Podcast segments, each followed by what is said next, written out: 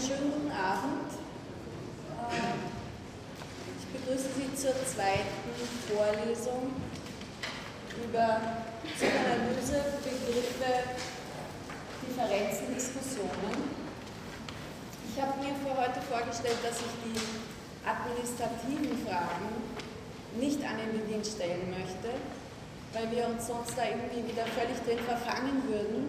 Nicht, dass Sie mich missverstehen, ich weiß, dass eine Fülle von administrativen Fragen noch zu klären sind und ich würde vorschlagen, dass wir uns die letzte halbe Stunde das dann auch vornehmen.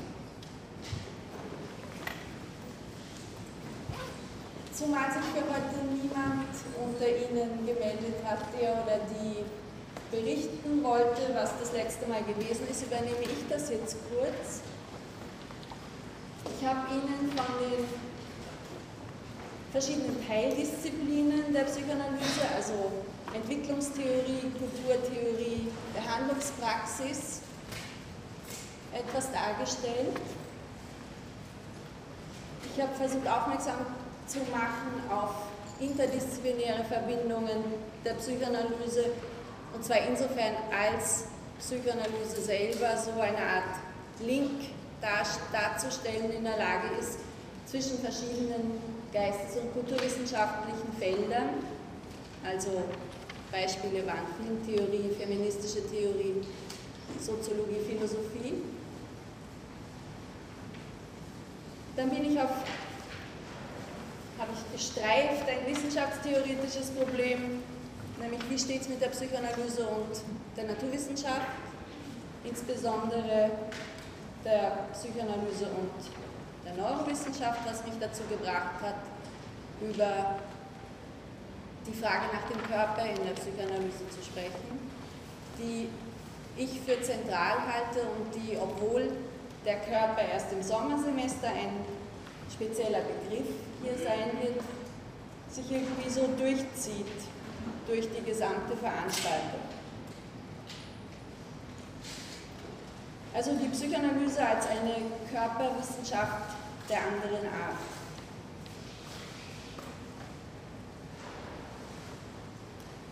Das Thema der Veranstaltung ist der Umgang mit Begriffen der Psychoanalyse, wobei ich darauf hingewiesen habe, dass die Psychoanalyse keine statische Wissenschaft ist, was ihre Begriffe betrifft, sondern im Gegenteil sie so ähnlich wie die Philosophie eigentlich dauernd an ihren Begriffen arbeitet.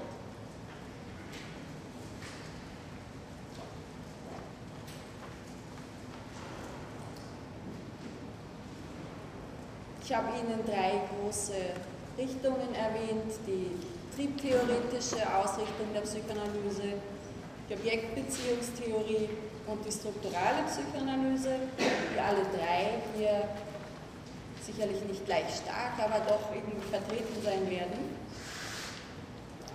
Und mit Hilfe dreier Beispiele, nämlich dem Artikel aus dem Standard, den Sie vom Wiki aus auch erreichen können, mit einem kurzen Ausschnitt aus einer entwicklungspsychologischen Perspektive, die ich Ihnen von Margaret Mahler vorgestellt habe, und mit einem Blick in eine psychoanalytische Praxis, in eine, ein Fragment aus einer Behandlung,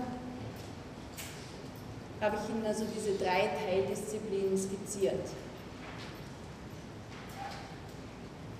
Das heißt, es ist jetzt, bis jetzt einmal klar, die Psychoanalyse untersucht Träume, sie untersucht Beziehungen und Bindungen und sie untersucht das Sprechen. Ich komme jetzt zum ersten Begriff, dem wir uns im Rahmen dieser Vorlesung widmen werden. Ich habe Ihnen zu diesem ersten Begriff das vergangene Mal nur so viel gesagt, dass das psychoanalytische Unbewusste nicht zu verwechseln ist mit dem Unterbewussten, auch wenn Freud in frühen Jahren selber vom Unterbewussten gesprochen hat, war es ihm wichtig, den psychoanalytischen Begriff des Unbewussten vom Unterbewussten abzugrenzen, also den Begriff des Unterbewussten auszuschließen aus der Psychoanalyse.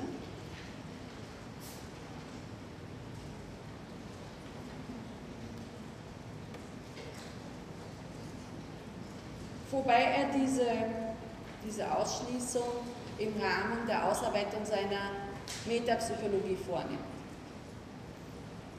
Metapsychologie, metapsychologisch werden jene Schriften von Freud genannt, in denen er Meta über hinaus, über die Psychologie hinausgeht, analog zu Aristoteles, dessen Schriften, die über die Physik hinausgehen, die Metaphysik ausmachen.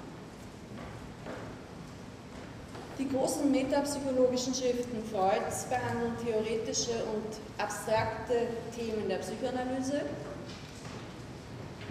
Freud selbst bezeichnet in seiner Arbeit das Unbewusste jenen Standpunkt als metapsychologisch, in dem ein, Zitat, psychischer Vorgang nach seinen dynamischen, topischen und ökonomischen Beziehungen, Zitat Ende, gefasst wird. Also dynamisch, topisch und ökonomisch. Das sind Begriffe, die heute auch wieder auftauchen werden. Was die Frage nach der Metapsychologie betrifft, im Allgemeinen, aber besonders jetzt bei Freud und im Hinblick auch auf die Neurowissenschaften, empfehle ich Ihnen den Artikel von Christine Kirchhoff. Auch das werden Sie dann wieder im Wiki finden.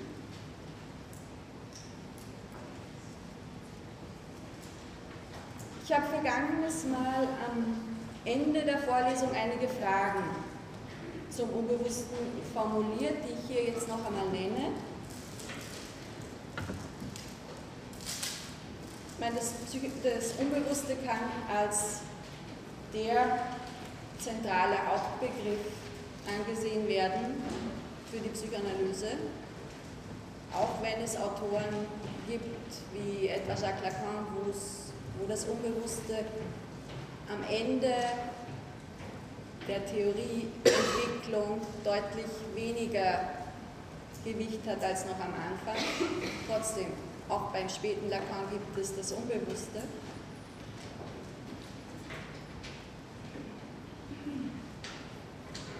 Umso mehr wundert aber, wenn es der zentrale Hauptbegriff ist, wieso es keine einheitliche Auffassung über das Unbewusste gibt.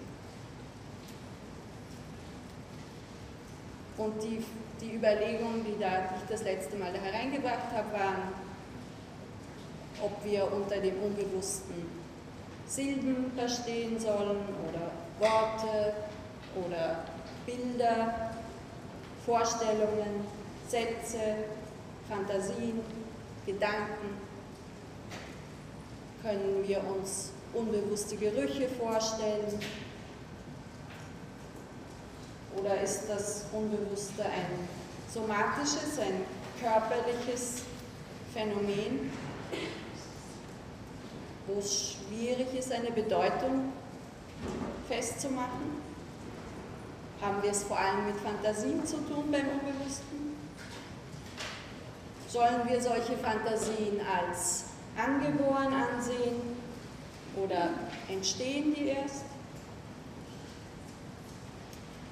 Die, für all diese Fragen spielt die Vorgeschichte der Psychoanalyse eine nicht unwichtige Rolle, weil Freud sich zum Teil Anregungen für seinen Begriff des Unbewussten an anderen Stellen geholt hat.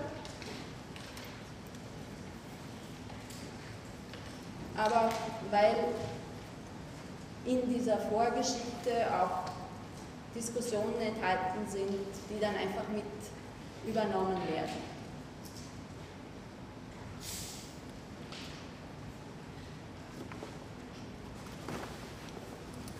Das heißt,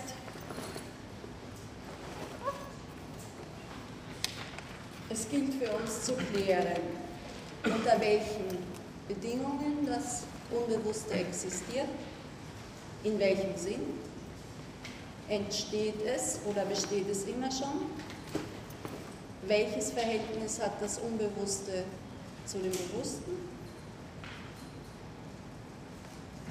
kann man es sich als zugänglich denken und wenn ja, wie?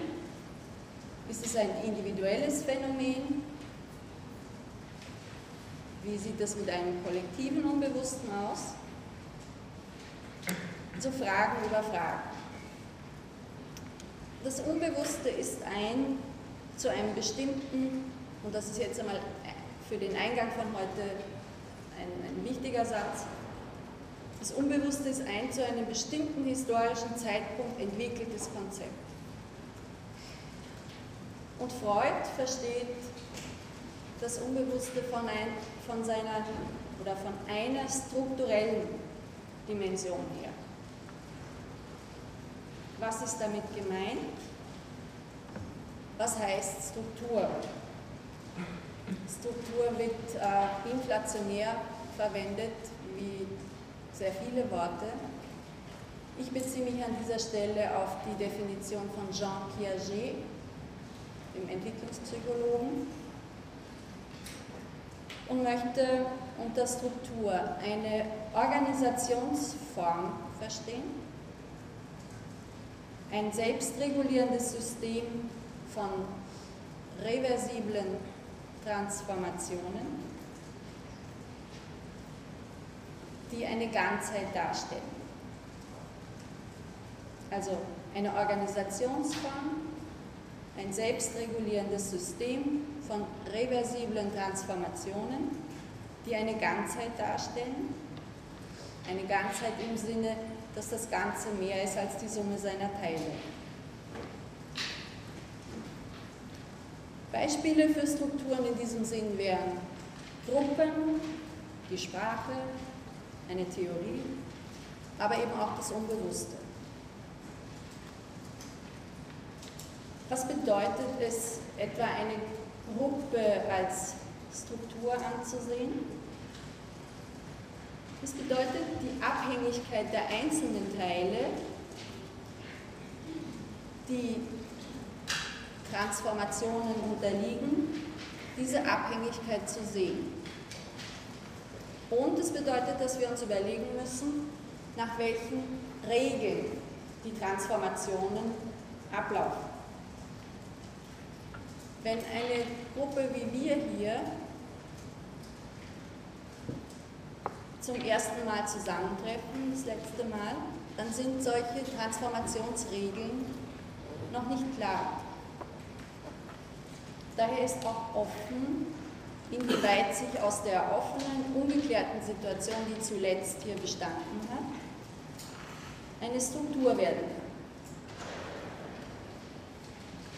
Was die Regeln betrifft, so gibt es welche, die ich eingeführt habe. Also das Wiki als Interaktionsmedium, die Bedingungen des Zeugniserwerbs, die Online-Veranstaltung am 27. Oktober findet hier keine Vorlesung statt. Das findet, es ist eine Online-Veranstaltung. Das bedeutet, übernächste Woche brauchen Sie nicht hierher zu kommen. Andere Regeln, die gelten, sind nicht von mir bestimmt. Also, dass Sie eine Vorlesung zur tiefen Psychologie besuchen müssen, dass diese Vorlesungen einmal in der Woche stattfinden sollen dass ich hier am Tag und nicht in der Nacht lese. Also es gibt durchaus Regeln, die von außen hereinreichen. Das heißt, ich will sagen, dass die Struktur, die wir hier als Gruppe bilden, ihre Regeln von unterschiedlichen Zentren bezieht. Einerseits im Inneren, von mir, aber nicht nur von mir. Andererseits von außen, von der Universitätsleitung, von ministeriellen Beschlüssen, Gesetzen, Bologna, Regelungen und so weiter. Und dann gibt es noch eine dritte Quelle von Regeln, die wir alle noch nicht so genau durchschauen. Anders als von mir vorgeschlagen, hat die Diskussion im Wiki bis jetzt wenig Leben entwickelt. Gibt offensichtlich ein Eigenleben der Gruppe, das anderen Regeln folgt.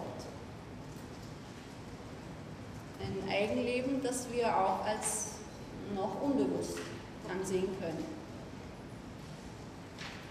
Meine erste Transformationen ganz allgemein gesehen sind schon zu bemerken, sie sind deutlich weniger Hörerinnen als das letzte Mal. Wobei damit auch wieder für die Gesamtgruppe was sich verändert, das Einzelne nicht da sind.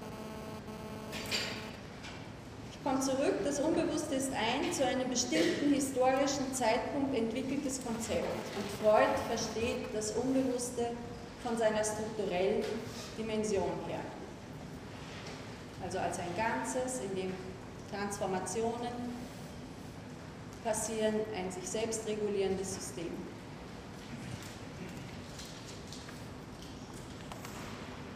Anders sieht das einer der Vorläufer Freuds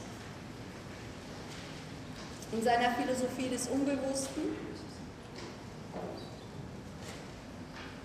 nämlich Eduard von Hartmann, der 1869 einen, muss man schon sagen, Bestseller verfasst hat, der bis 1923 in zwölf Auflagen verkauft wurde.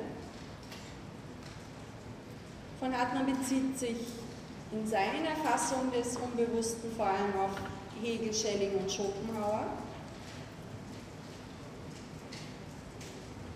Und er widmet sich jetzt nicht der strukturellen Dimension des Unbewussten, sondern einer Metaphysik des Unbewussten und einer Phänomenologie, also einer Frage der Erscheinungen des Unbewussten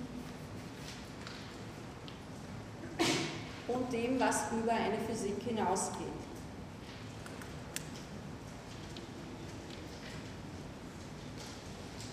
Ob und wie das Unbewusste gedacht werden kann, damit bin ich jetzt bei der metaphysischen Seite, ist abhängig vom theoretischen Rahmen. Und für den psychoanalytischen Begriff des Unbewussten bedeutet das, dass jetzt eine Reihe von philosophischen Konzepten einfließen. Entweder so, dass diese Konzepte aufgegriffen werden oder dass man sich explizit, dass sich der psychoanalytische Begriff des Unbewussten explizit dagegen stellt. Die erste Position ist gleich eine Gegenposition. Für den englischen Empiristen John Locke war, ohne dass er das explizit gesagt hätte, klar, dass es kein Unbewusstes, auch keine unbewussten Ideen geben kann. In Concerning Human Understanding präsentiert er den menschlichen Verstand als eine Tabula rasa, als eine leere Tafel, auf der sich Ideen abzeichnen können, aber diese Ideen sind nicht angeboren. Das ist, sieht äh, Locke anders als René Descartes, der von angeborenen Vorstellungen ausgeht. Ideen können für Locke nur aufgrund von sinnlicher Wahrnehmung entstehen. Und sie repräsentieren wahrgenommene Gegenstände.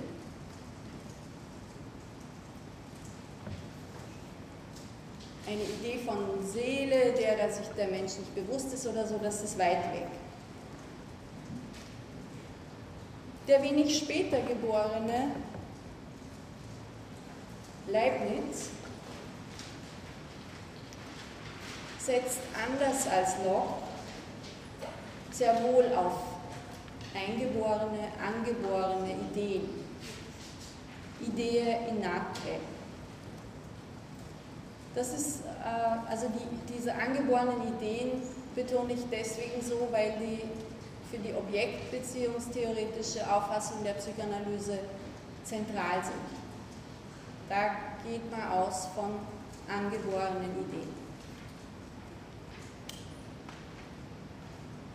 Für Leibniz ist der Verstand ununterbrochen tätig, mal mehr, mal weniger. In seiner Monadologie 1714 schreibt Leibniz von Petit Perception, von kleinen Ideen, die er auch unbewusste Ideen nennt. Und für Leibniz sind jetzt unbewusste Ideen einfach zu schwache Ideen. Sie sind zu wenig intensiv, zu schwach, um bewusst zu werden. Das heißt, wir finden bei Leibniz eine quantitative Unterscheidung zwischen bewussten und unbewussten Vorstellungen.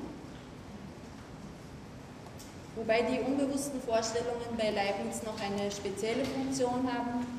Sie verbinden die Monaden, die kleinsten Einheiten miteinander, weil mit diesen unbewussten Vorstellungen der Makrokosmos der Monaden vorgestellt wird. Kant stützt sich in seiner Anthropologie auf beide, auf Locke und auf Leibniz.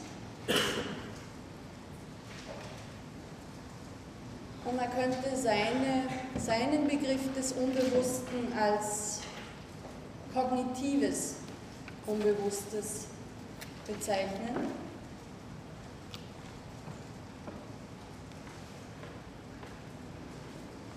Wobei er nicht reduzierbar ist auf dieses kognitive Unbewusste.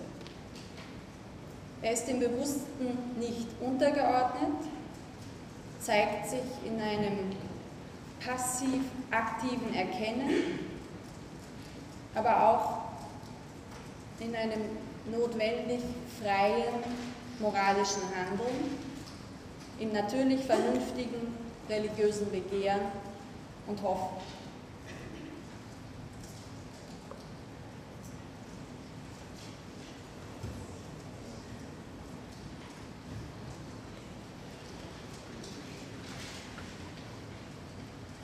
In der Romantik, wofür jetzt hier Fichtes äh, Vorstellung kurz assoziiert wird, in der Romantik ist das Erkenntnisinteresse bestimmt von einem Wunsch nach Einheit. Und in diesem Sinn lässt sich Fichtes Versuch einer Aufrichtung der Allmacht des Ichs begreifen Außerhalb des Ichs findet sich jetzt keine Realität, die das Ich bestimmt, keine objektive Welt, keine Materie.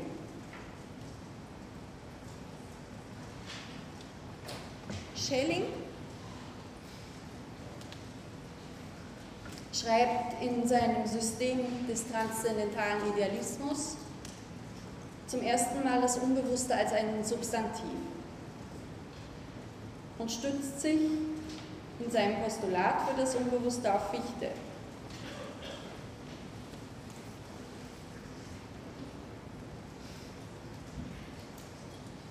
Ich zitiere, die Natur der transzendentalen Betrachtungsweise muss also darin bestehen, dass in ihr auch das, was in allen anderen Denken, Wissen oder Handeln das Bewusstsein flieht und absolut nicht objektiv ist, zum Bewusstsein gebracht und objektiv wird, kurz in einem beständigen, sich selbst objektiv werden des Subjektiven.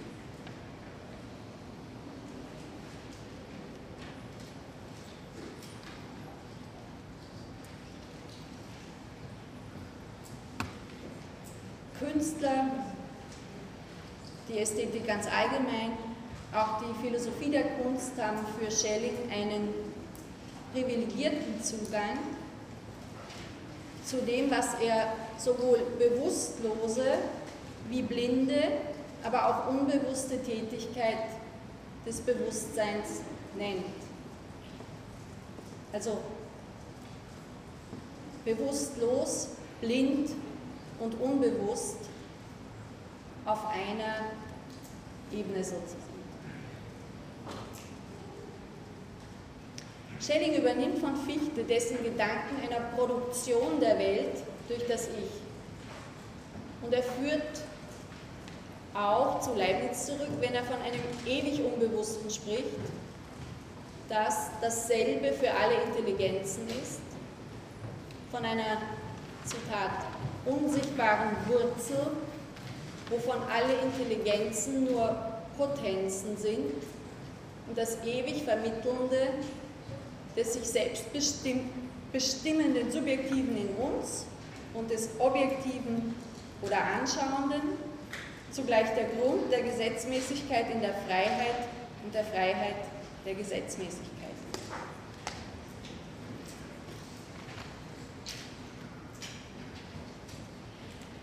Sie haben das Zitat darin stehen und werden das äh, im, also Sie brauchen es nicht mitschreiben, im Wiki dann auch finden.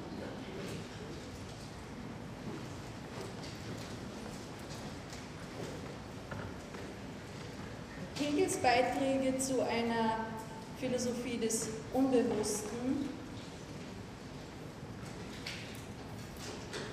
werden von, von Hartmann so beschrieben, dass er sagt, es würde darum gehen,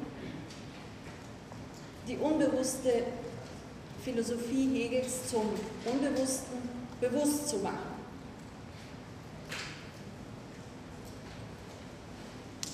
Hegel prägt jedenfalls einen großen Teil der französischen Gegenwartsphilosophie, die mit der strukturalen Psychoanalyse von Beginn an eng verbunden ist.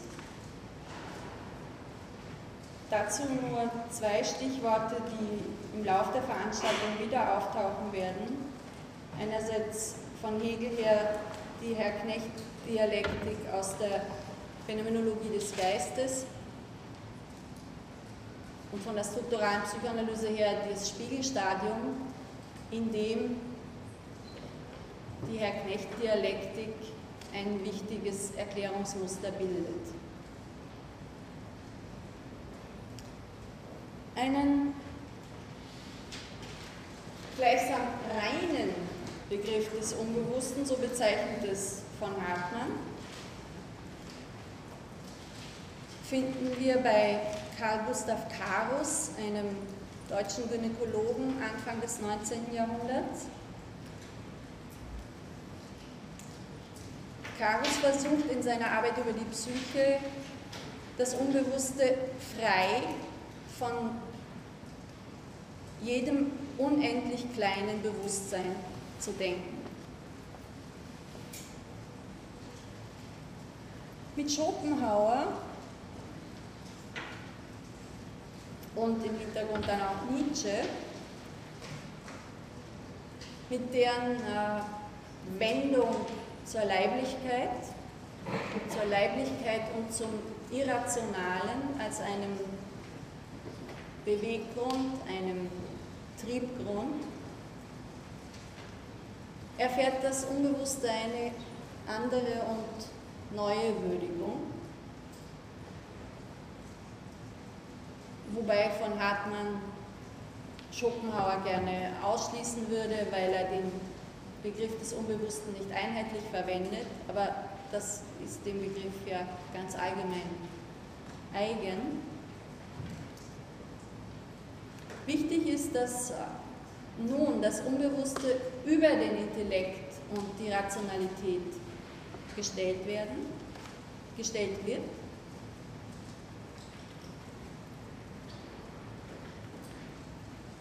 Und dass eine leibliche, körperliche, somatische Dimension das sind drei Ausdrücke, die ich nicht synonym verwende, die ich aber jetzt auch nicht im Einzelnen entfalten möchte, dass eine somatische Dimension wichtig wird. Somatophysiologische Überlegungen sind es dann auch, die Gustav Theodor Fechners Vorstellung von unbewussten Reizen prägen. Da gibt es einen reizschwellen-negativen Gamma-Zustand bei Fechner, einen Zustand geringer äußerer Reize, den Fechner als unbewusste Empfindung zu fassen versucht. Von Hartmann äh, lehnt diese Verwendung von unbewusst ab. Eine physiologische Vorstellung vom Unbewussten hat auch Hermann von Helmholtz, für den Worte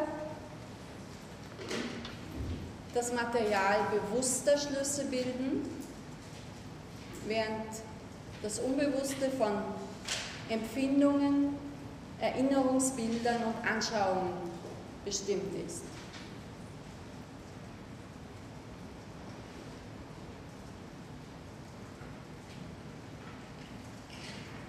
In dieser Tour de Force, äh, nichts anderes ist das, äh, soll vor allem eines deutlich werden, dass es sehr eine Fülle von Facetten äh, einbezieht, wenn wir vom Unbewussten sprechen. Sie haben die Frage nach dem Subjekt, nach dem Ich, nach dem Bewusstsein, die Frage nach Aufbau und Struktur des Bewusstseins, die Frage nach dem Inhalt des Bewusstseins, Vorstellungen, Ideen, Bilder, die Frage nach der Wahrnehmung, nach dem Leib, dem Verhältnis zwischen Leiblichkeit und Körperlichkeit, aber auch hinüber bis in wahrnehmungsphysiologische Aspekte. Freud war kein Philosoph, auch wenn er immer wieder betont, dass er schon früh ein philosophisches Interesse hatte und spät gerne zur Philosophie zurückkehren möchte. Er bezieht sich auf Eduard von Hartmann nur an einzelnen Stellen in der Traumdeutung und in der Psychopathologie des Alltagslebens. Aber er übernimmt etwa den Aspekt der Zeitlosigkeit des Unbewussten, den übernimmt er direkt von von Hartmann.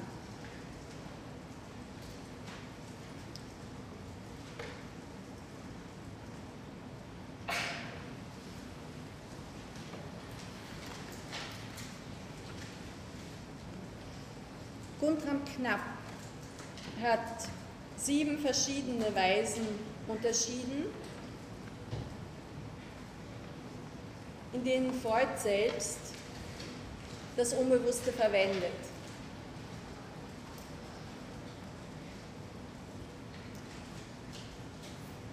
Freud spricht vom Unbewussten, bitte.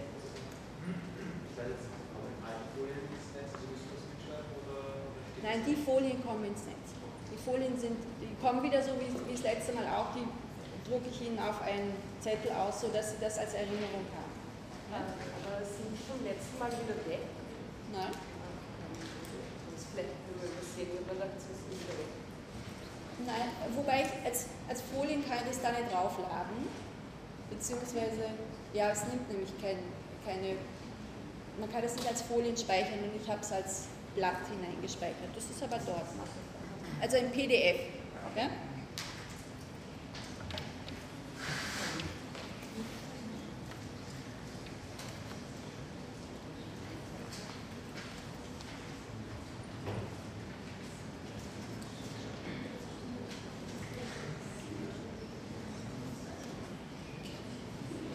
Also sieben verschiedene Weisen, in denen Freud vom Unbewussten spricht. Freud fasst das Unbewusste als psychische Repräsentanz von Trieben auf. Mit einer Verbindung zu Nietzsche, Schopenhauer, wenn Sie so wollen.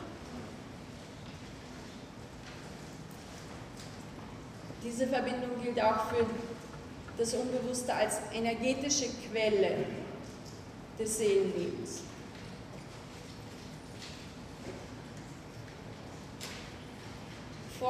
Freud fasst das Unbewusste als lebensgeschichtlich verdrängtes, infantiles auf.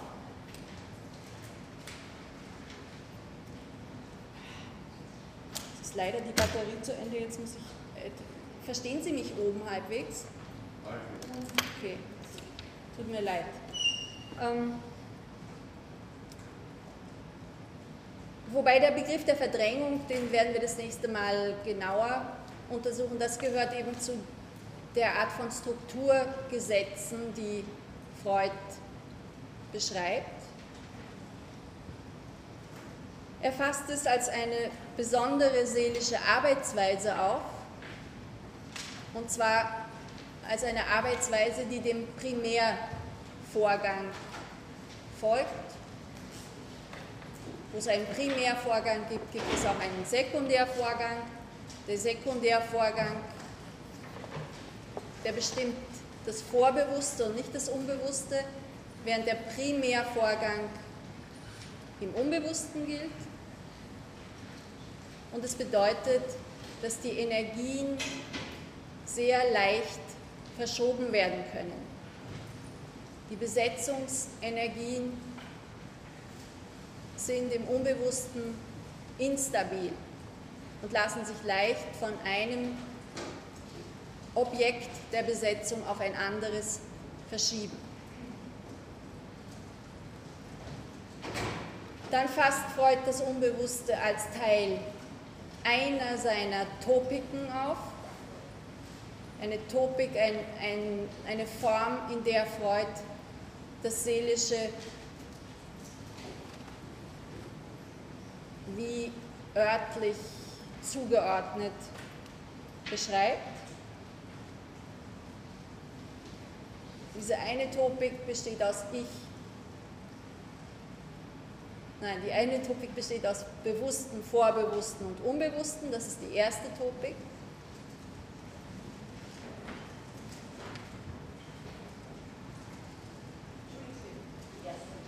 Topik.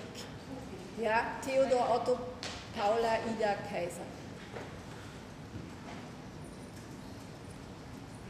Die zweite Topik. Bitte? Die erste Topik ist bewusst, unbewusst und vorbewusst dazwischen. Also bewusst, vorbewusst, unbewusst. Erste Topik, weil es die frühe Weise ist, in der Freud den seelischen Apparat beschreibt. Die zweite Topik, da nimmt er andere Gesichtspunkte für wichtig. Nicht, dass das Unbewusste da verschwindet, aber dass es dann nicht mehr eine eigene Instanz, sondern in der zweiten Topik spricht Freud von Ich, Es und Über-Ich. Und unbewusst kann an allen drei Instanzen etwas sein. Es gibt unbewusste Anteile vom Ich, unbewusste Anteile vom Es und unbewusste Anteile vom Über-Ich.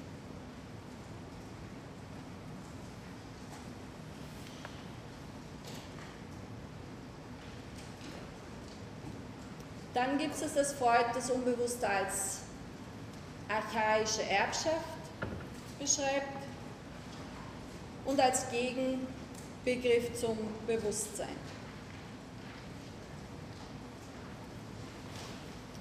Ich habe Ihnen das letzte Mal vier Texte angegeben, die jetzt so hier in der Folge eine Rolle spielen werden. Ich beginne aber noch ein bisschen früher bei einem anderen, kleineren Text von Freud über das Unbewusste.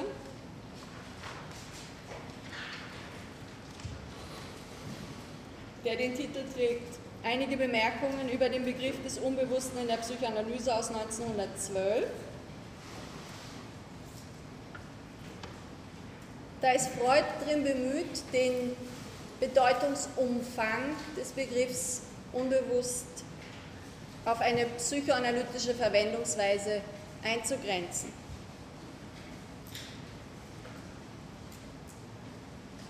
Die Schwierigkeit einer solchen eingrenzenden Sprachkontrolle wird allerdings sofort deutlich. Wenn, er nämlich, wenn Freud nämlich in diesem Text sagt, dass eine Vorstellung auftauchen, verschwinden und später wieder erscheinen kann und sich damit das Problem ihres Verbleibs in der Zwischenzeit stellt, schließt er an eine einige Jahrhunderte früher aufgetretene Frage an. Denn auch Leibniz sucht nach einer Lösung. Also Leibniz hat dieselbe Frage wie Freud an der Stelle. Die eine, eine Lösung, die einerseits das Postulat der unaufhörlichen Tätigkeit der Vorstellungskraft und andererseits das Faktum des Verschwindens von Vorstellungen aus dem Bewusstsein zu erklären, in der Lage war.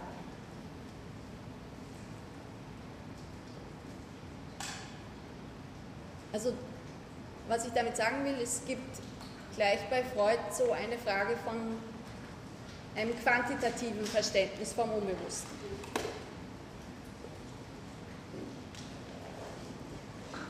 Freud greift auf eigene frühere Überlegungen zurück, wenn er schreibt, dass jene Phase, in welcher eine Vorstellung nicht bewusst ist, durch ein Verschwinden des psychischen Phänomens ins Physische gekennzeichnet sein könnte.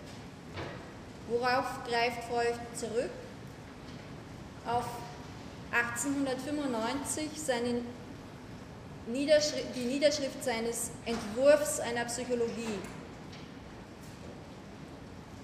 Das ist ein Text, den Freud selbst zu Lebzeiten nicht veröffentlicht hat. Und es ist ein Versuch, eine Psychologie auf neurologischer Basis zu entwerfen. Ein Versuch, den Freud als gescheitert ansieht. Und dieses, diesen, dieses Scheitern äh, hat Freud selber nie in Frage gestellt.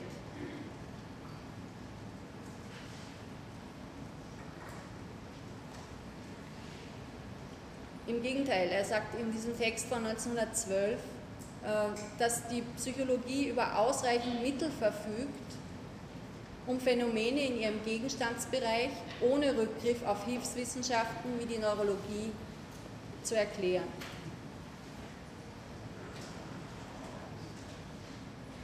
Ich sage das äh, wohl wissend, dass Sie in anderen Bereichen ganz andere Dinge hören und lernen und ich bin ähm, diesbezüglich gespannt auf Ihre Diskussionsbeiträge.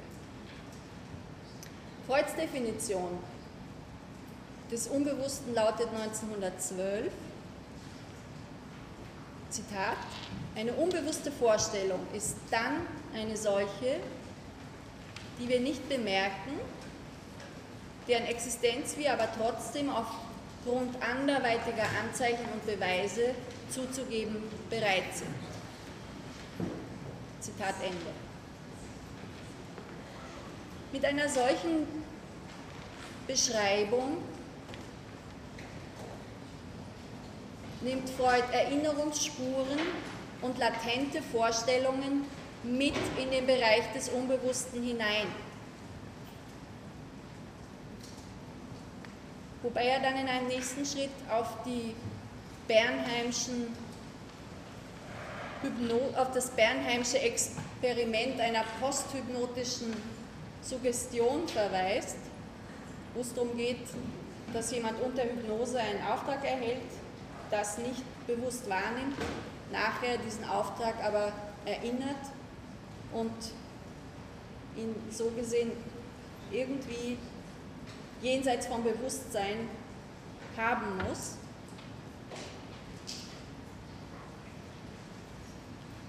Das heißt, die Hypnotisierten führen einen Vorsatz aus, der ihnen erst im Anschluss an die Hypnose zu Bewusstsein kommt. Und äh, für Freud zeigt sich daran, dass also an, an, dem, an der Handlung, an der ausgeführten Handlung, die unter Suggestion äh, vorgeschlagen worden ist, dass da etwas wirksam ist, was unbemerkt ist. Das alles, was Freud so erfasst, nennt er das deskriptive Unbewusste.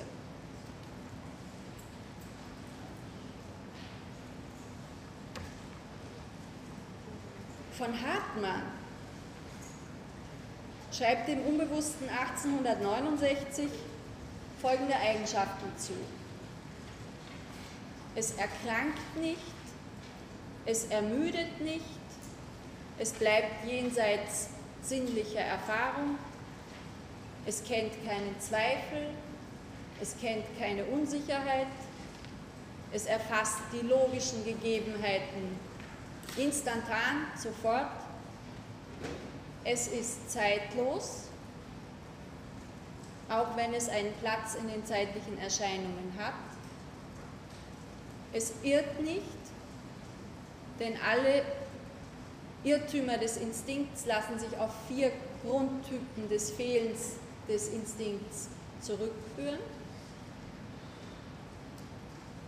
Und das Unbewusste hat im Unterschied zum Bewusstsein kein Gedächtnis. Das Gedächtnis gehört für von Hartmann in den Bereich der Hirnschwingungen, also in einen physiologisch beschriebenen Bereich. Das Unbewusste kann und braucht nicht zu vergleichen. Es braucht keine Erfahrungen.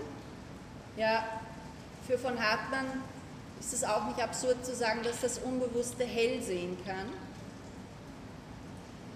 Es existiert stets in der für es möglichen, höchstmöglichen Stufe von Vollkommenheit. Wille und Vorstellung sind im Unbewussten stets eins.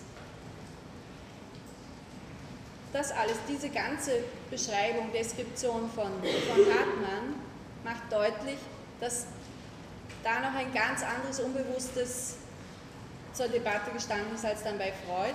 Von Hartmanns Unbewusstes könnte man sagen, ist eine Art Superbewusstes oder so.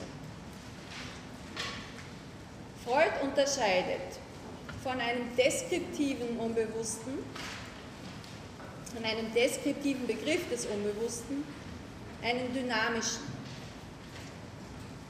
Die Hypnotisierten können sich im Wachzustand nicht mehr an die Auftragsvergabe durch den Hypnotiseur erinnern.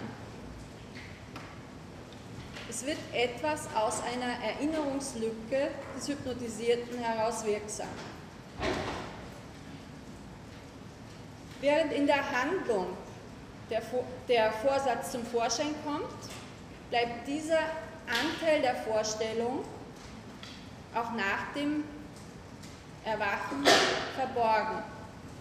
Sieht man nur in der Handlung. Das ist nicht dem, dem Hypnotisierten nicht bewusst, warum er das tut.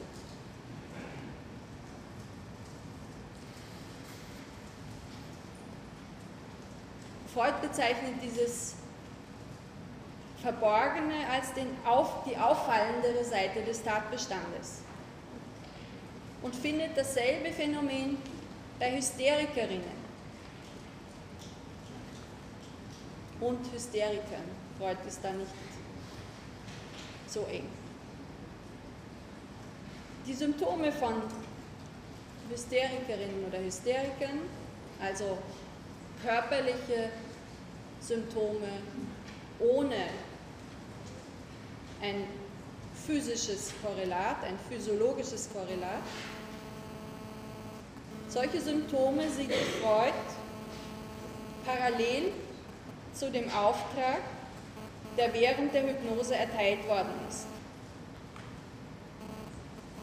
HysterikerInnen reinszenieren Geschehnisse aus ihrem Leben, an deren erstes Auftreten sie sich aus dynamischen Gründen nicht erinnern können.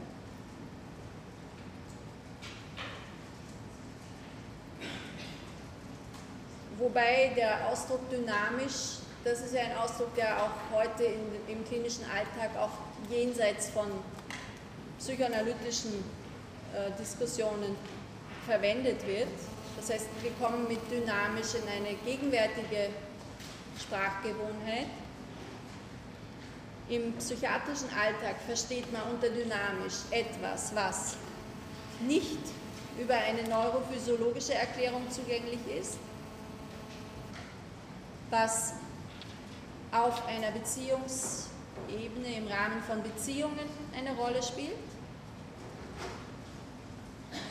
und etwas, was nicht, jetzt ganz analog zu Freuds Verwendung des Begriffs, was nicht dauerhaft oder jederzeit reproduzierbar als Phänomen auftaucht.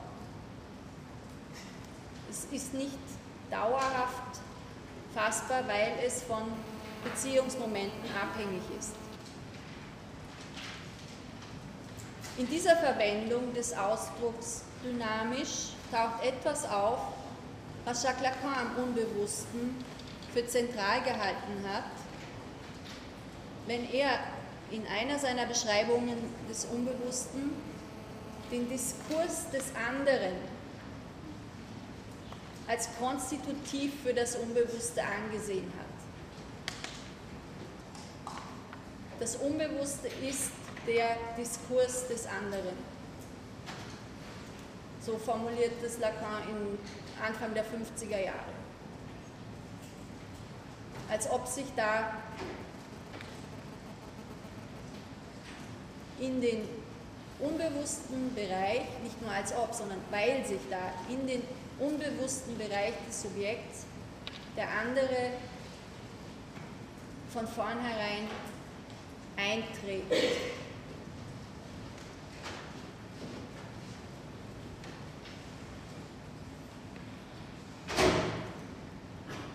Freud trennt, bitte.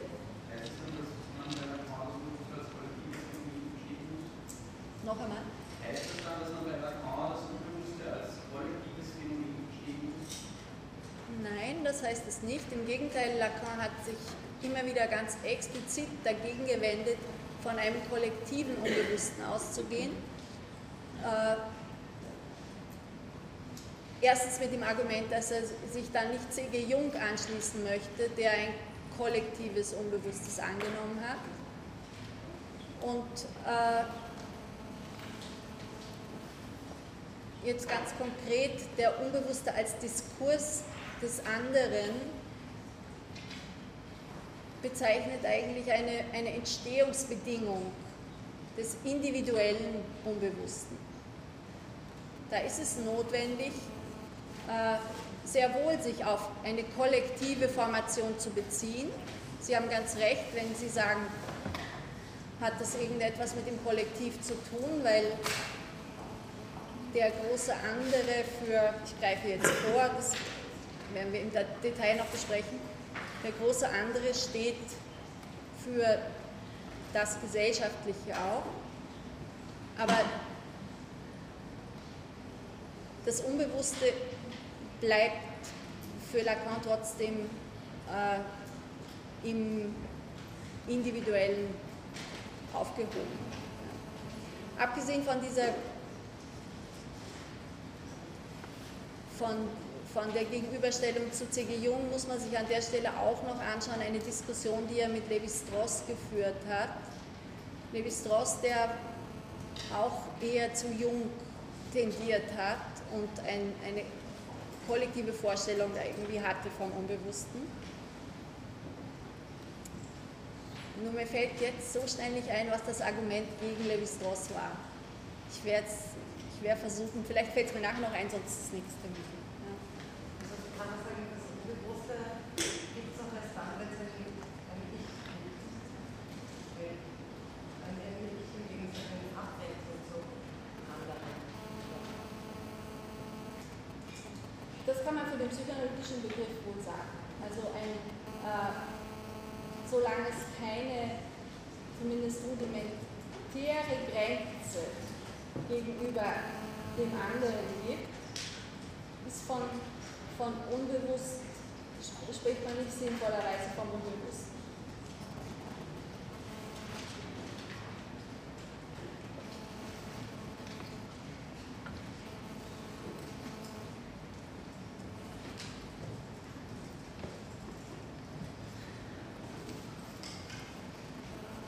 Freud, äh, Freud trennt vorbewusste, latente Gedanken von unbewussten.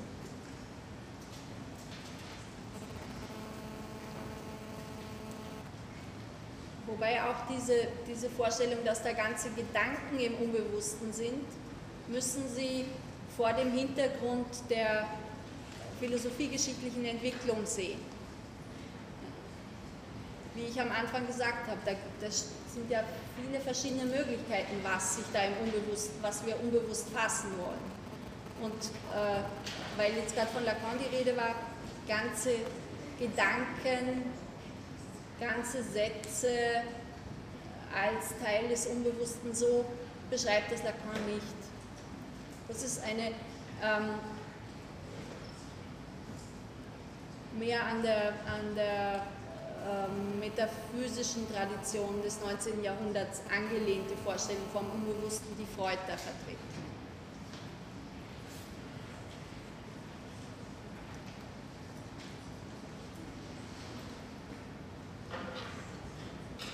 Wobei Freud die unbewussten Gedanken in diesem Text von 1912 äh, in der Tradition von Leibniz als ähm, nicht stark genug, nicht intensiv genug auffasst.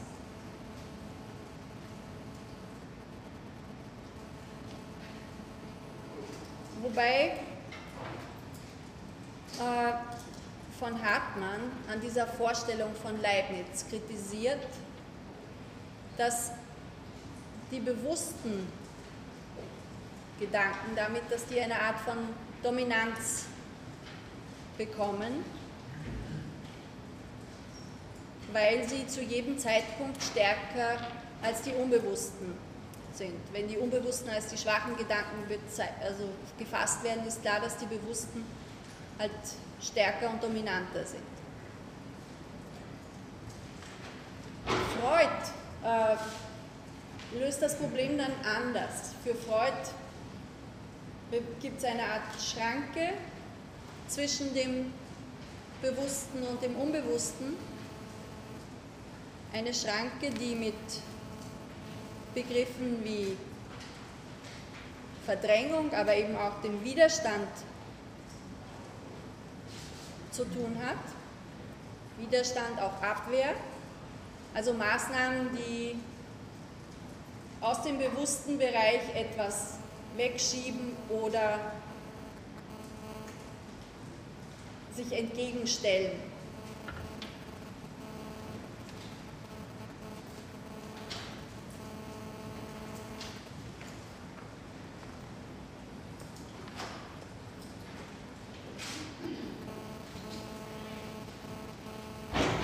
Für Freud ist jeder psychische Akt zunächst unbewusst.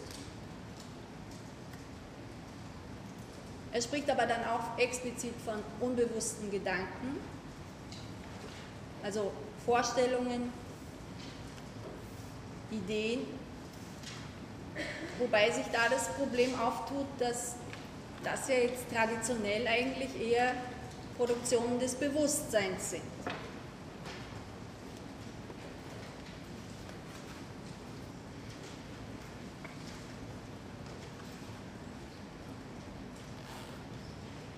Leibniz Petit Perception entsprechen eher einem subliminalen Wahrnehmungsphänomen als einer Idee. Sie gehören nicht zum Bewusstsein, ebenso wie der Wille oder der Trieb.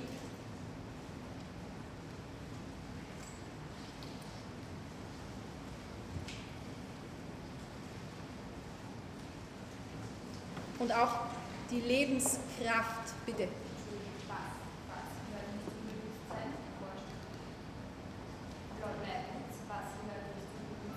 Die Petit Perception, so wie, Leibniz die, diese äh, schwachen, unbewussten Gedanken beschreibt, die beschreibt er genau als Gegenstück zum Bewusstsein. Und dieses, dieses quantitativ zu schwache, das übernimmt, das kommt, spielt bei Freud mit hinein. Ja.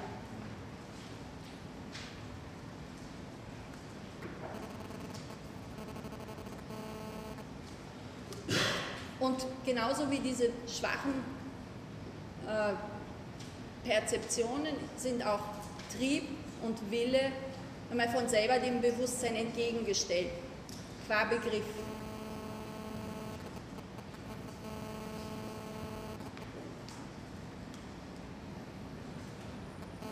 Wobei das dritte Konzept, das ich nicht weiter ausgeführt habe in der Vorgeschichte, die, die Lebenskraft, auch etwas ist, was jetzt nicht auf die Seite des Bewusstseins gehört, bitte. Aber ist ähm, nicht der Wille eine, klar bewusste Institution, also er? Der Wille als eine, der Wille, so wie er jetzt bei Schopenhauer oder Nietzsche gedacht ist, als eine Kraft. Ja? speziell in, in, in der Tradition. Es gibt klar bewusste Momente daran, ja? aber das, was, was jetzt hier, ähm, was, was hier hereinkommt, ist, dass Freud einerseits über die metaphysische Tradition ähm, eine Schwierigkeit kriegt, Bewusstes und Unbewusstes abzugrenzen, weil er viele Elemente, die wir dem Bewusstsein zuordnen würden, für unbewusst hält und dass er sich aber gleichzeitig trotzdem nicht ganz auf die Seite derjenigen schlägt, die jetzt sagt, das ist, das ist nur Trieb, äh, nur Lebenskraft, nur Petit Perception. Freud macht beides. Sie haben Elemente des Bewusstseins im Unbewussten und Elemente, die aus Bereichen stammen, die dem Bewusstsein nicht zugehören. Als zentralen Fundort für unbewusste Produktionen bezeichnet Freud, das habe ich Ihnen das letzte Mal schon gesagt, den Traum. Latente Traumgedanken stehen aufgrund der Verbindung, die sich zum Unbewussten hergestellt hat, den unbewussten Gedanken nahe. Wobei Freud den Weg der Gedanken, die er als latente Traumgedanken bezeichnet, folgendermaßen beschreibt.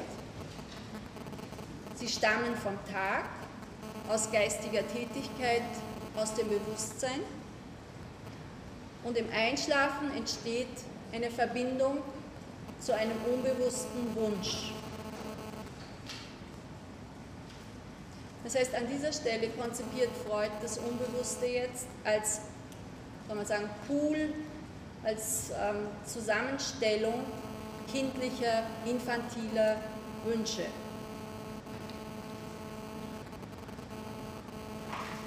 Durch diese Verbindung mit dem Wunsch verändert sich der Gehalt der Gedanken.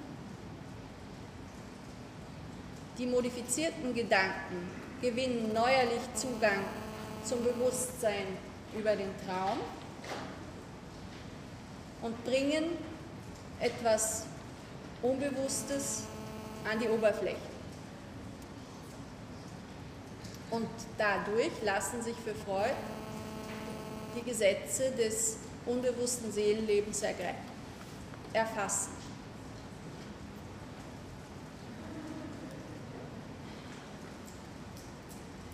All diese verschiedenen Bestandteile ordnet Freud jetzt zusammen zu dem, was er das systematische Unbewusste nennt. Also deskriptiv, dynamisch, systematisch.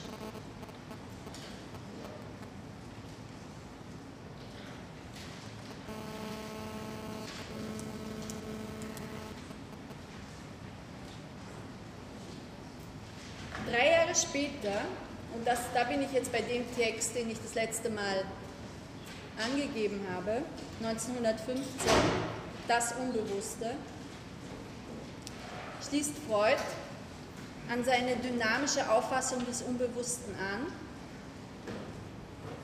wenn er Unbewusstes in erster Linie als Ergebnis einer Verdrängung von Trieb repräsentierenden Vorstellungen deutet. Wobei er sagt, das Verdrängte würde nur einen Teil des Unbewussten darstellen.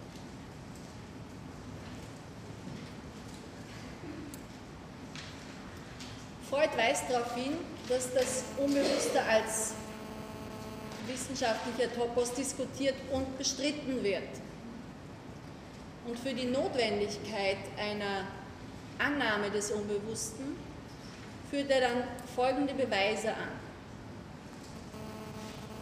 Das Bewusstsein erweist sich als lückenhaft.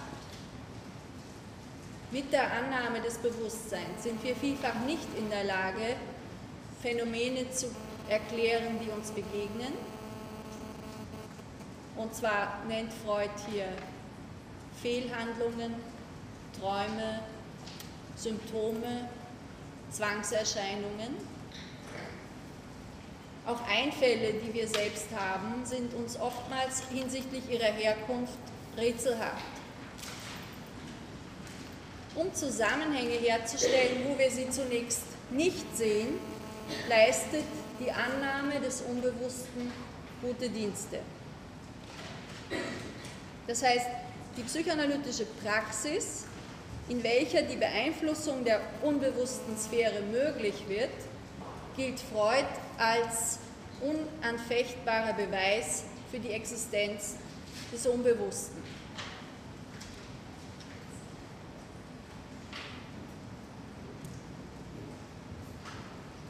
Die Frage ist an Bitte? die Praxis an sich selber.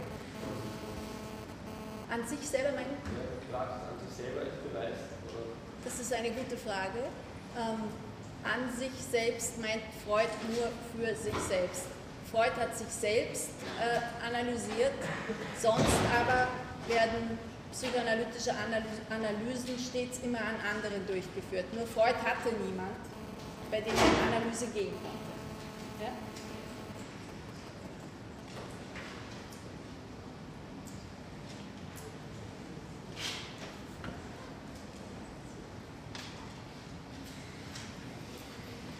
Wie im Aus 1912 spricht Freud neuerlich die Frage des Verhältnisses zwischen dem Unbewussten und dem Somatischen an.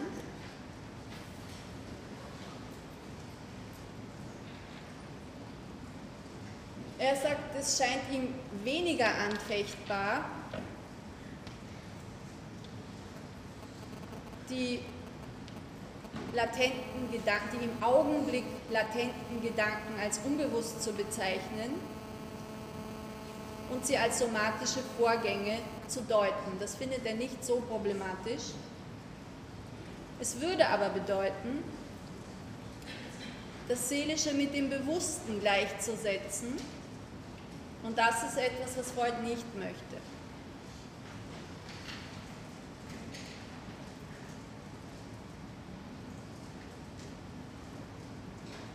Freud gibt zu bedenken, dass über die physische Sphäre nichts bekannt ist, über die psychische hingegen sehr wohl. Tatsachen, die nur mit Hilfe einer Annahme des Unbewussten erklärbar sind, sagt Freud, wurden von der wissenschaftlichen Forschung vernachlässigt. Also Fehlhandlungen des Normalen werden als zufällig angesehen, Träume für Schäume gehalten, die Rätsel der Bewusstseinsphilosophie missachtet, posthypnotische Suggestion nicht berücksichtigt.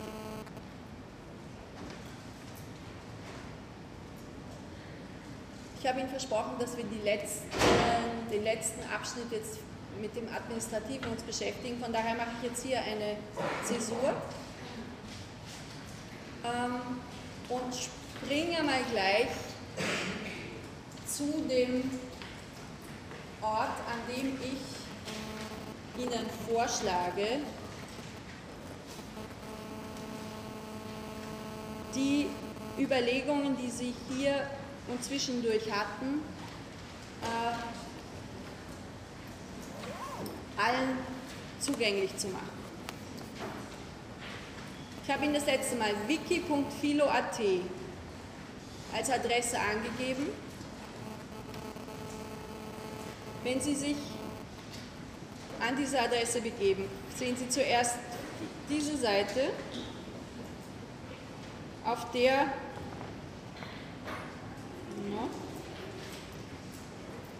nicht nur der Link Lehrveranstaltungen, sondern für Sie auch hier links letzte Änderungen wichtig sein kann.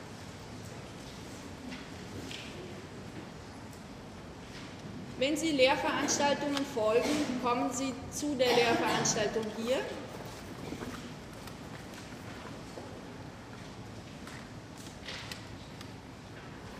und finden die Zeugnisbedingungen, von denen ich das letzte Mal gesprochen habe, da können wir dann noch drauf kommen. Und unter Diskussionen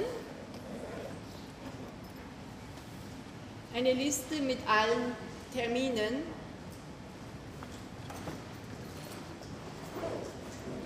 Und dort, wo sich Kollegen und Kolleginnen gemeldet haben, dass sie die Darstellung von der Stunde davor übernehmen möchten, auch deren Namen. Wenn Sie jetzt so einen von diesen Terminen wählen, finden Sie nach der Veranstaltung das, was ich Ihnen zugesagt habe, was ich dort hineinstelle. Das waren das letzte Mal einzelne Literaturverweise, der Standardartikel und hier unten weil die Kollegin gemeint hat, es stünde nicht mehr drin. Hier unten die Folien als PDF. Wenn ich von, bitte? Die PDFs kann man quasi nicht lesen. Die ist gar nicht. Das ist lesen. Okay. Ähm, also gar nicht, habe ich jetzt nicht gefunden. Ich, es, es war nicht. Es, auf Apple ist das nicht gut lesbar. Das okay. Nein. Ähm, ich nehme das ernst, was Sie sagen. Wir schauen, dass ich die einfach ein bisschen größer drauf tue. Ja? Ich glaube, wenn es größer ist, ist es kein ähm, ja, wenn man jetzt da hinzoomt, dann ganz von uns aus den Ja, wobei das war ja eh auch extra nochmal drin geschrieben. Aber ich, ich schaue, dass das groß genug ist. Ähm, der Ort, an dem ich Ihnen vorschlage, Ihre Diskussionsbemerkungen zu platzieren, ist, befindet sich neben der Seite oben unter Diskussion. Wenn Sie diese Karteikarte sozusagen anklicken, haben Sie den Bereich, auf dem Sie schreiben können, wenn Sie das als äh, Form 2 oder 3 vom Zeugniserwerb wählen möchten, beziehungsweise ein Interesse haben, über diese Fragen in Diskussion zu kommen. Dazu müssen Sie sich rechts oben anmelden. Da brauchen Sie niemanden außer sich selbst.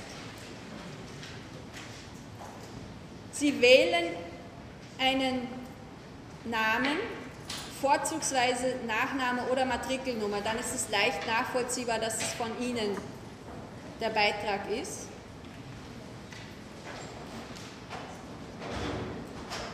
Und ein Passwort wählen Sie sich auch und können dann, äh, so wie ich jetzt hier, einsteigen. Das bedeutet, dass Sie in dem Moment, wo Sie auf Bearbeiten gehen,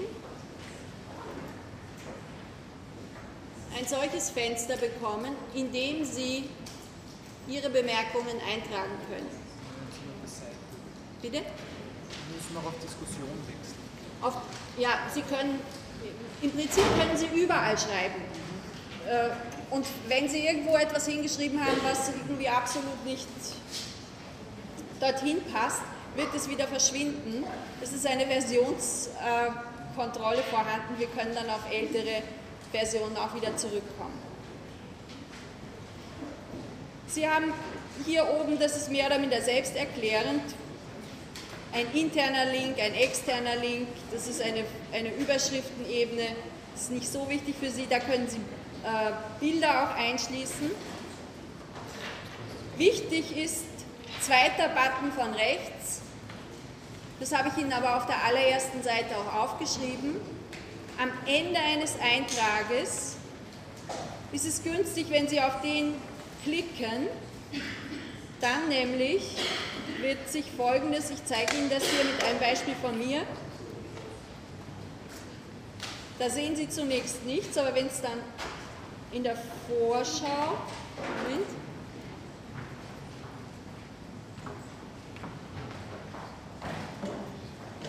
Sie sehen hier oben unter dem Link zum Artikel UK, UK ist mein äh, Name im Wiki, und dazu einen Zeitstempel. Damit ist klar, wann Sie das geschrieben haben und dass Sie das sind.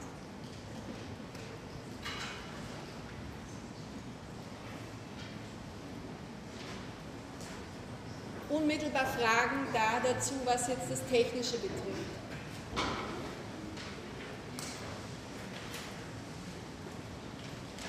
Ich bin ja dabei, irgendwie das, das Unbewusste unseres Funktionierens hier irgendwie auch zu erforschen.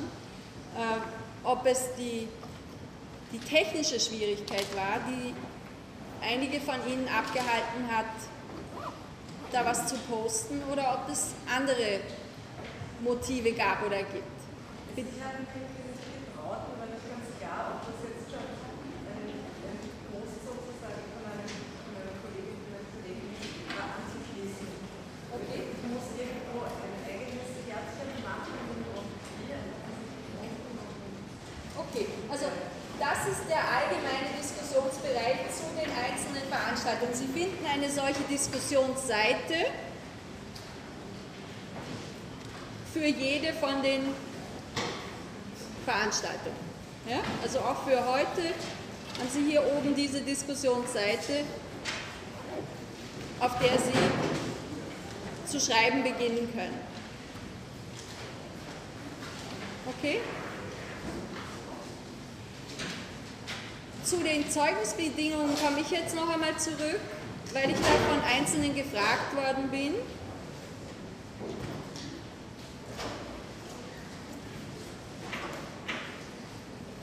Sie haben, bitte. Ich wollte fragen, wenn Sie Schluss machen, wenn wir hätten einen anderen Kurs, Kurs wieder um 19.15 Uhr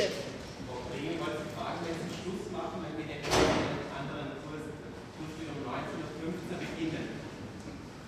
Von dem, also an sich mache ich um 19.30 Uhr Schluss. Ist das. Da steht drinnen 19.15 bis 20 Uhr. Eine Terminkollision. Jede Woche? Ich wollte nicht zur Zeit bei Ihrer Lehrveranstaltung auch bis 19.15 Uhr. Ähm, es, es steht drin äh, 17.45 Uhr CT. CT. Äh, bei Ihnen ist es ST oder CT? Wenn es CT ist, ist es halb acht. Für uns fängt es pünktlich an. 19.15 bis 20.45 Uhr. Okay, ähm, lassen Sie mich kurz noch aussehen, ich muss das Problem muss ich dann zwischenzeitlich klären. Bitte. Die ist noch nicht nächste Woche, die ist übernächste Woche. Nächste Woche, nächste Woche ist der 20. 27. ist erst eine Woche später. Ja? Ähm, drei Formen, eine, ein Zeugnis hier zu erwerben. Entweder einfachste Form, schriftliche Prüfung. Schriftliche Prüfung mit Datum 26.01. ist der erste Termin. Sie können sich Teile der schriftlichen Prüfung ersparen, indem Sie Punkt 2 wählen. Deswegen steht da und. Ja? Erstens und. Punkt 2 bedeutet, dass Sie eine Einheit darstellen und kontinuierlich teilnehmen im Diskussionsforum. Wenn Sie das beides machen, können Sie sich sehr viel von der Prüfung ersparen. Wenn Sie nur kontinuierlich teilnehmen an der Diskussion, können Sie sich auch Teile ersparen, aber weniger. Und die dritte Möglichkeit ist eine, wo Sie die Prüfung sich ganz ersparen können, wenn Sie im Wiki auf Basis eines Themas, das Sie mit mir vereinbaren, eine eigene Seite gestalten, wo Sie die Seite aus der Diskussions, Diskussion mit den anderen gewinnen. Also ein Thema darstellen, das Sie diskursiv miteinander erarbeiten. Das bedeutet aber, dass Sie auch miteinander diskutieren müssen. Also es geht jetzt nicht darum, dass man da sozusagen eine, ein Thema irgendwie hinstellt, sondern dass man das in Diskussion mit den anderen herausarbeitet und dass man teilnimmt an der kontinuierlichen Diskussion. Und das bedeutet, solange es keine kontinuierliche Diskussion gibt, brauchen wir uns über diese Einzellösungen nicht wirklich viel Gedanken zu machen. Sie brauchen zunächst einmal einen, einen Raum, in dem Sie auch miteinander darüber reden. Und den versuche ich Ihnen an der Stelle zur Verfügung zu stellen. Ist das klar? Bitte. Wie schaut nochmal der Nachweis aus? Also wenn ich kontinuierlich äh, teilnehme, bei der schriftlichen Prüfung meine ich dann. Das schaut so aus, dass Sie mir dann bei der schriftlichen Prüfung sagen, unter diesem Namen können Sie meine Beiträge finden, deswegen beantworte ich das und das nicht. Ja? Also ich sage das von mir aus, ich beantworte das und das. Ja. Ja? Gut, ähm, was den Beginn nächste Woche betrifft, angesichts der, der äh, Terminkollision, schreibe ich das ins Wiki. Wahrscheinlich werden wir um drei Viertel beginnen müssen. Ich sehe die, das universitäre, ähm, sagen wir, Schiff nicht so schnell manövrierfähig, dass wir uns da irgendwie anders platzieren können. Also gehen Sie davon aus, dass es nächste Woche um drei Viertel sechs beginnt. Dankeschön.